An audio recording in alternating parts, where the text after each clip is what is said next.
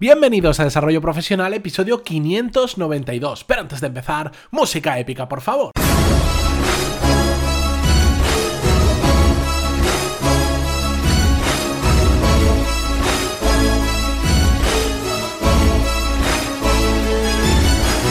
Muy buenos días a todos y bienvenidos a Desarrollo Profesional, el podcast donde hablamos sobre todas las técnicas, habilidades, estrategias y trucos necesarios para mejorar cada día en nuestro trabajo. Lo he repetido muchas veces, es mi obligación decirlo al inicio del podcast, porque, bueno, siempre se va a ir incorporando gente nueva. Los que ya lleváis casi 600 episodios ahí diréis, otra semana más, otro día más, me lo vuelvo a repetir, pero no pasa nada, que solo son 10 segundos. Lo que sí tenemos hoy de especial es que no estoy solo. Al otro lado todavía no ha hablado, pero tenemos un invitado y es que he decidido volver a retomar el tema de las entrevistas. Y en este caso todo va a depender de vuestro feedback. Si queréis que haga más episodios como este, quiero empezar a traer gente que se dedique a la gestión de talento, que está muy relacionado con la temática del podcast, y que nos cuenten cómo lo hacen en su empresa o en el proyecto en el que están trabajando. Y hoy, para inaugurar esta nueva sección, a la cual no tengo nombre, tenemos al otro lado a Simone Bella, que es eh, director de personas en Zubilabs o lo que a mí más me interesa ahora de un proyecto que se llama Barrio La Pinada, que voy a dejar que él mismo nos cuente qué es y sobre todo cómo gestionan talento ahí. Simone, muy buenos días. Hola Matías, muy buenos días. Pues, ¿qué es Barrio La Pinada? Antes de todo, Barrio La Pinada es, eh, es un sueño que estamos haciendo realidad y es también una vuelta a, las orígenes. ¿no? Iker lo explicaría mucho mejor, pero Barrio La Pinada es, eh, es, un, eh, es un espacio holístico que va a englobar desde innovación hasta, hasta ciudadanía. O sea, nuestra idea es el sector inmobiliario normalmente te da un, un producto preconcebido, donde lo único que puedes hacer es aceptarlo o no, si algo compro puedes... un piso o compro una casa. Si puedes intervenir, puedes intervenir en los materiales internos, pero nada más. Ni sabes cuáles van a ser tus vecinos, ni sabes los servicios que vas a tener, eh, ni sabes si vas a tener algún árbol, si va a ser eh, ideal para tus niños o no. Entonces, Barrio La Pinada es, eh, es un bosque, son 30 hectáreas en un entorno maravilloso, pero que no deja de ser muy cerca eh, del urbano, que va a tener los servicios que más quieran al final los, eh, los vecinos, que va a tener un sistema de plataformas de servicio que mejor encajen en el medio ambiente y en la ciudadanía y que va a tener un entorno de gobernanza que redescubra todos esos valores de antaños que más nos encantan. Entonces, el compromiso social, el conocer de verdad el vecino, que no sea un extraño, el eh, poder abrazar un árbol y que mi hijo sea seguro en, eh, por la calle. Claro, o sea, para, para, los que no conozcan el proyecto, yo lo he elegido como sobre primera empresa que quería traer porque mm, empresas para, para, que vengan y nos cuenten, hay muchas y van a venir muchas, pero es un proyecto para mí especial porque es, yo, lo cuento con mis palabras, Simone, si no te importa, de hecho me, estábamos hablando justo antes de empezar la, la entrevista, al final es un desarrollo inmobiliario, es crecer, ¿vale? Pero de una forma diferente, porque lo que están haciendo es que ese barrio no sean decisiones de un arquitecto o un promotor que dice aquí va esto y tú me compras y ya está, sino que es una co-creación entre la propia gente que va a vivir en ese barrio. Y eso es muy interesante, pero yendo ya al tema que yo quería tocar, Simone, eso está muy bien. Dejaremos información en las notas del programa, enlace por quien quiera conocerlo, porque es un proyecto muy chulo que lo conozco hace prácticamente desde que nació hace unos años. un fan, un fan. Pero todo esto, vamos a llevarlo al talento, que es lo que, de lo que yo quería hablar. ¿Cómo, cómo se hace para eh, atraer talento a un proyecto que es tan diferente. Porque si tú tienes una gran empresa, vamos a poner una consultora, todo el mundo sabe lo que hacen las consultoras, eh, hay competencia, lo tienes muy claro. De hecho, entre consultora y consultora se mueve mucha gente, es muy fácil atraer talento, entre comillas. ¿Cómo lo hace un proyecto tan diferente? Un proyecto que que hasta para explicarlo cuesta más, porque, porque tienes que dar muchos más detalles porque la gente no conoce qué es la co-creación de un barrio. ¿Cómo haces para atraer talento a un proyecto así? Porque además, de hecho, estáis fichando bastante gente. También dejaré un enlace que en la, propia página tienen bastantes puestos abiertos de, toda índole, porque claro, como engloba crear un barrio, engloba desde eh, planificación urbanística hasta temas de negocio, cualquier cosa que os podéis imaginar. tienen varios puestos abiertos, lo dejaremos, pero cuéntanos, Simone. Pues la verdad que tienes, eh, ¿no? La, hablábamos eh, un poquito antes, es eh, la dificultad en explicar al final un proyecto, porque en una procreación al final no sabes cuál va a ser el producto final. Entonces no, puedes, puedes igual dar pinceladas, pero no puedes dar todos los detalles. Entonces en la parte de fascinación, conquista eh, del talento, eh, al final necesitas que el proyecto eh, puedas explicarlo, sea claro, sea persuasivo. ¿no? Y, además en un pool de talento que cada vez eh, lo tenemos limitado, ¿no? Y todas las mentes brillantes eh, al final saben que son requeridas por el mercado y van a elegir el proyecto que para él o ella sea más fascinante. Entonces... Eh, gran, diferencia en cuando mm, lo, normal, lo que normalmente concibe la gente es yo no elijo, sino que me eligen. lo, dejo, como a ti. Ya, Simón ha dicho algo de la gente con realmente mucho talento tiene para elegir y a mí lo que me cuesta es encontrar a esa gente o que, o que me elijan a mí. Pero sobre todo, ¿cómo haces para atraer al mejor talento posible en un proyecto que realmente no tiene eh, ningún background, que, que, aún sí que habéis desarrollado cosas, pero está todavía muy en pañales? Mm. ¿Cómo lo hacéis? ¿Cuáles son los puntos claves para atraer a gente buena? Pues eh, si lo piensas, es al mismo tiempo es una ventaja, porque al final en ese pool limitado del talento, ¿de verdad qué quieres? ¿Quieres aportar? O sea, no quieres que me fichen y me pongan en un escaparate para decirme, pues mira, te tengo, pero lo único que vas a hacer es ejecutar algo que te, que te he pedido. En verdad tú quieres un entorno abierto, un entorno que te escuche, un entorno que te permita desarrollar y al final en un proyecto que estamos co-creando, eso es posible. O sea, la escucha va a ser tan activa, de hecho tan activa que es como eh, empieza a producir ideas desde el minuto cero y todo es cuestionable. Y todo es cuestionable porque efectivamente no sabemos si la solución mejor ya la tenemos o la vamos a tener y sobre todo si la vamos a tener, la vamos a tener gracias a ti. Entonces, eh, si lo piensas, no hay muchos entornos verdaderamente abiertos pienso en Wikipedia, pienso en Encarta, ¿no? pienso en una enciclopedia cerrada por, eh, por, ingenieros y pienso en una enciclopedia abierta a la, sabiduría ciudadana. Entonces, un entorno abierto al final eso hace que, que tú quieras entrar, que te cautive. Claro, y, una cosa que se me, a, medida que hablas se me ha ocurrido es, mm,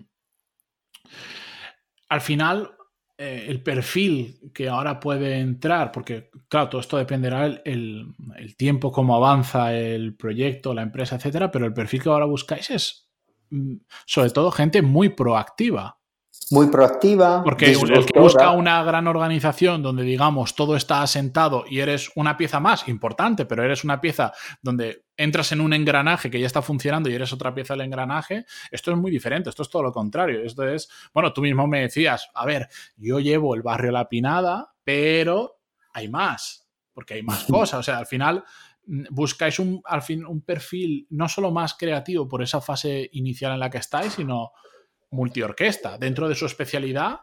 Sí, sin duda. O sea, y, aquí, si me permites explayarme un poco, igual le toco dos conceptos que para mí es eh, el, empleado, el hombre T, ¿no? que ahora vamos a hablar eh, rápidamente, y, la otra parte es la disrupción. ¿no? Tocabas la creatividad, para mí es...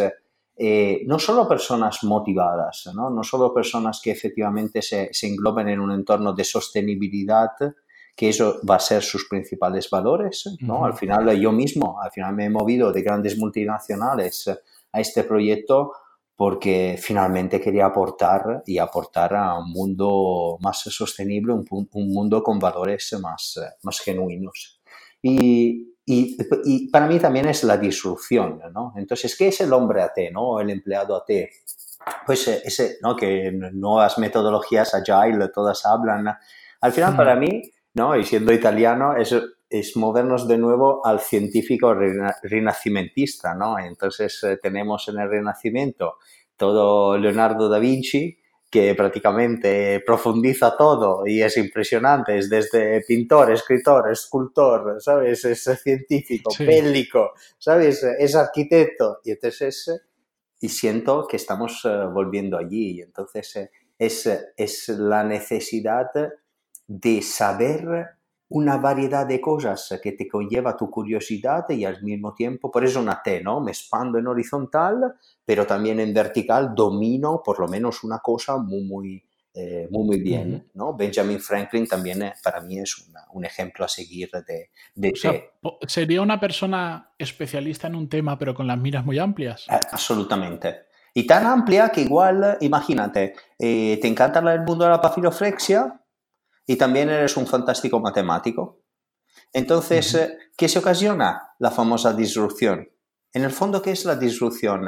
Es una creatividad elevada a otro nivel para mí. Y banalizándola es dos elementos que aparentemente están completamente eh, desvinculados, los linkeo y rompo todo. Entonces, eh, si tengo papiroflexia en matemática, puedo lanzar en órbita un satélite porque es algo tan chiquitito pero después cuando lo abro, ¿no? Pensamos en el papel allí hecho una papiroflexia, cuando lo abro, al final tengo un satélite. Pero cuando lo envío es algo que ocupa mm, igual 16 veces menos su tamaño.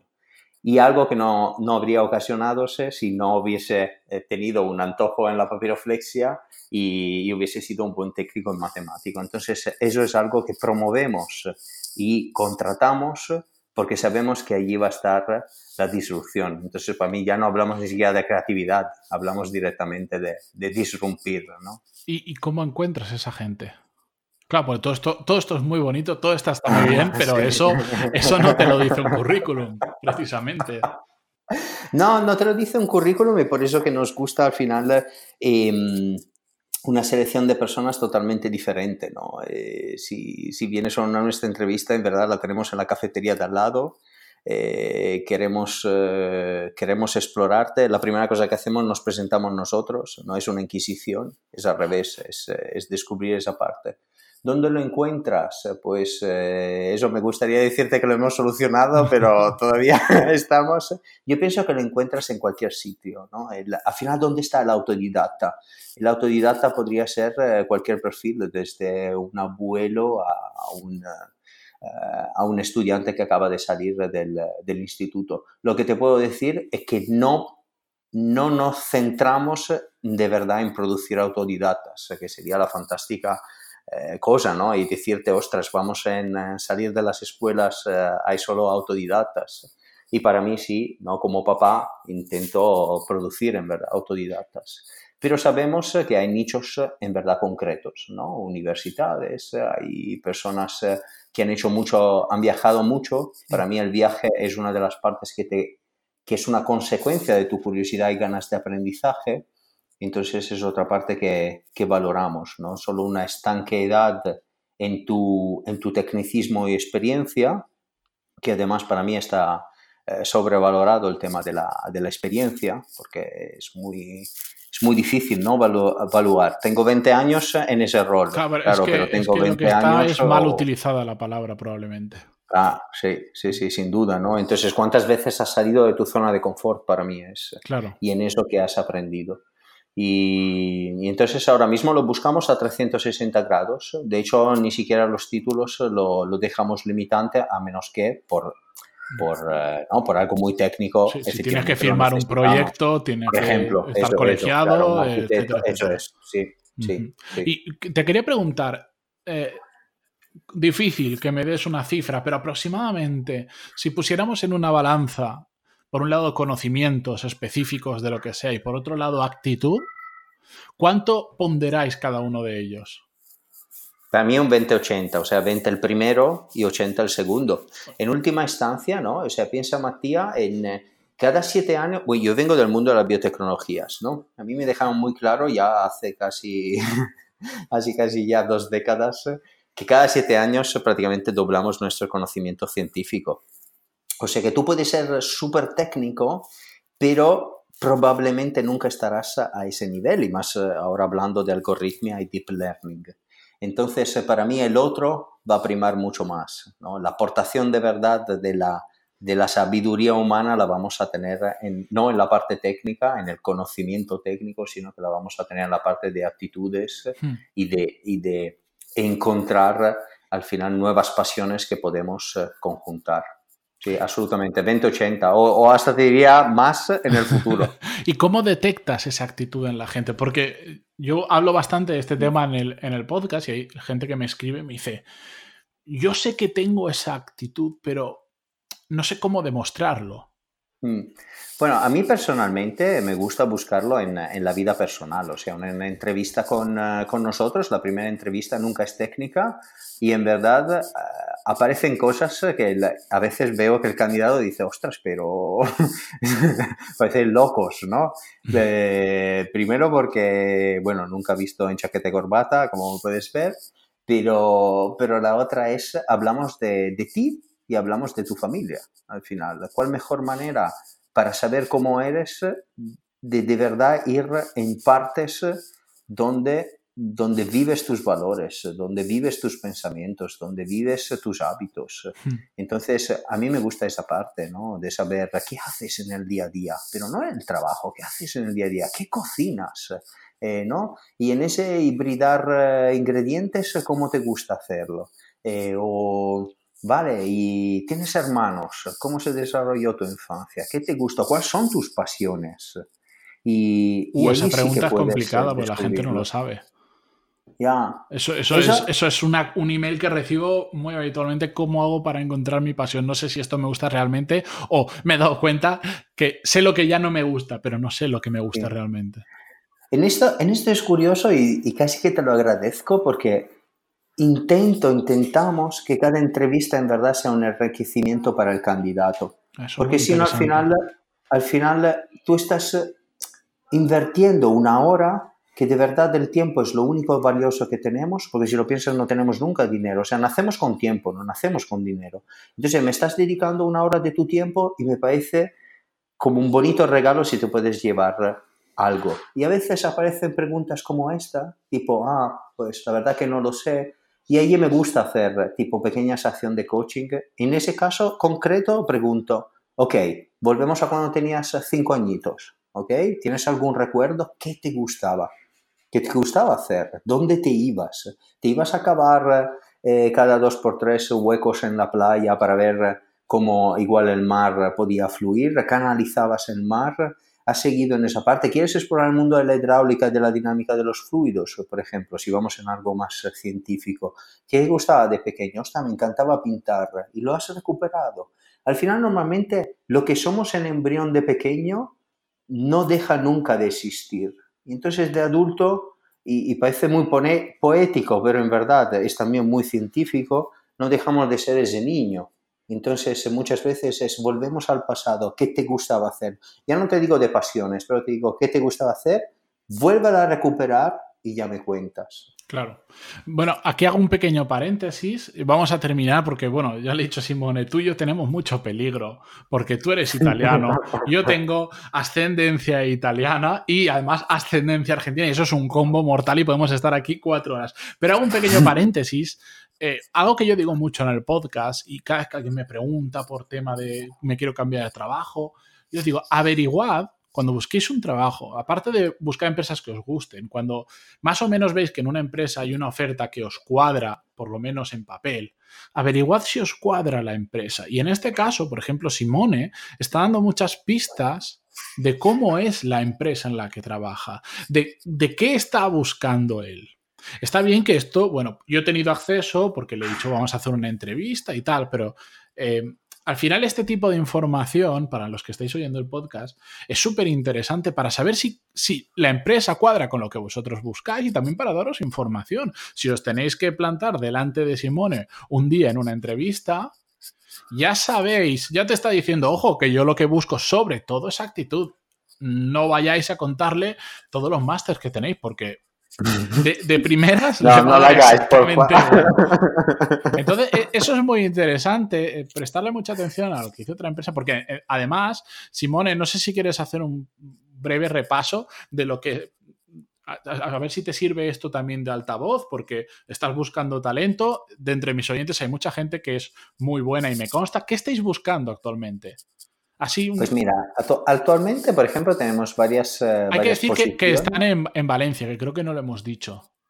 Sí, estamos en Valencia. La verdad que nos queríamos, queríamos estar cerca del barrio. Como decía también Matías, no tenemos solo, solo el barrio, o sea, una actividad más bien inmobiliaria y ingenierística, sino también somos una, una incubadora. Entonces, eh, incubamos empresas para que puedan eh, aportar con su, con su actividad la construcción de un mundo mejor. Eh, también tenemos eh, dos coles que se, que se desarrollan en pedagogía Montessori. Entonces, en verdad, en las tres partes estamos buscando. Entonces, casi que en lugar de hacer un listado, invita a cada uno a entrar en la página de Zubilabs. genial. Zubilabs.com y allí ya tenemos eh, directamente repartido en startups, en Barrio La Pinada, en Imagine. Ah, yo es que ahora justo tengo abierto en una pestaña, está viendo solo el barrio de La Pinada. Si haces un scroll abajo, efectivamente te siguen apareciendo otras candidaturas de otras partes. Y la verdad que también estamos abiertos en, en cualquier otra posibilidad que nosotros no hemos detectado. Al final el talento también es eso, eso, ostras, yo pienso que me necesitas, pero todavía no lo has visto. claro, de hecho tenéis un apartado de candidatura espontánea, que, es, que lo que en otras páginas es envíanos nuestro, tu currículum y ya veremos en algún momento. Pero, por ejemplo, si, si, si, sois de la zona, os interesa, aunque no haya una posición abierta ahora de ahí, siempre es interesante escribirle y decirle, mira, yo me dedico a esto, creo que podría aportar, no sé si ahora, en un futuro, o esto, envíaselo porque, bueno, eh, Tú, Simone, no lo sabrás, pero estas últimas semanas he estado hablando mucho de cómo crear oportunidades profesionales, porque a veces creemos que buscar trabajo es apuntarnos en LinkedIn y eso es el 1% de lo que hay que hacer. Y esta es una buena forma, eh, no saturéis, no, no le escribáis si realmente no hay interés y tal, porque si no le saturaréis el email, pero es una buena forma de presentaros y si es algo relacionado, contarles lo que estáis haciendo, porque ellos están buscando constantemente talento. Probablemente al principio no salga pero ¿y si sale? yo siempre digo, yo no trabajo por los noes, trabajo por los síes. Entonces, cuando hay un no, me, me, voy a otro a ver si sale un sí. Bienvenida a cada candidatura. Genial. Pues oye, em, Simone, se me ha hecho muy corto. Lo que pasa es que si hago episodios más largos, después la gente me dice, oh, es que estoy es que me he venido justo para el trabajo 15 minutos, eh, tengo que dividirlo. Como la gente está muy acostumbrada a un formato, no lo puedo alargar, pero mm, se me ha hecho muy corto. Ha sido un placer hablar contigo durante la entrevista y antes también. Em, si eso dentro de unos meses, te invito de nuevo para ver cómo está evolucionando el proyecto, cosas nuevas que te hayas replanteado sobre cómo retener talento, porque a medida que va creciendo el proyecto, mm, toca trabajar más en retención, porque solo captar gente buena no sirve de nada, hay que, hay que mantenerlos ahí, que la gente buena eh, cuesta mantenerla ahí. Y si te parece, lo emplazamos dentro de unos meses, nos volvemos a ver y nos vuelves a, contar y actualizar, ¿vale? Me parece fantástico y yo encantado. Muy bien, pues a, todos los que estéis al otro lado, eh, gracias por estar un día más. Ya sabéis que estamos todos los días de lunes a viernes, bien prontito por la mañana. Si os ha gustado este episodio, escribidme o dejar en iVoox, eh, los que lo escuchéis ahí, comentarios. Y si no, escribidme, ya lo sabéis, pantaloni.es barra contactar y enviadme feedback, que lo recibo muy agradablemente siempre. Ya os contesto a todos. Y sobre todo, si creéis que esta entrevista le puede servir a alguien que conocéis, en 10 segundos le podéis compartir el enlace y le vais a, ayudar mucho. Ya lo he contado muchas veces. A mí, gracias a que un amigo me compartió un enlace con un podcast, empecé a ser oyente y al final he terminado teniendo uno. Y de eso generar un modo de vida por 10 segundos que invirtió una persona. Así que si creéis que podéis ayudar a alguien con eso, hacedlo porque a veces, a veces transformamos la vida de personas con simples gestos de, 10 segundos o un minuto. Así que os invito a hacerlo y que además me vais a estar ayudando a mí porque más gente conocerá lo que estoy haciendo. Con esto, con todo este rollo final que os he soltado, como siempre, agradeceros vuestras 5 estrellas en iTunes, me gusta, en Ivos o donde sea que lo escuchéis y nos escuchamos en el próximo episodio. Adiós, adiós Simone. Chao. Adiós.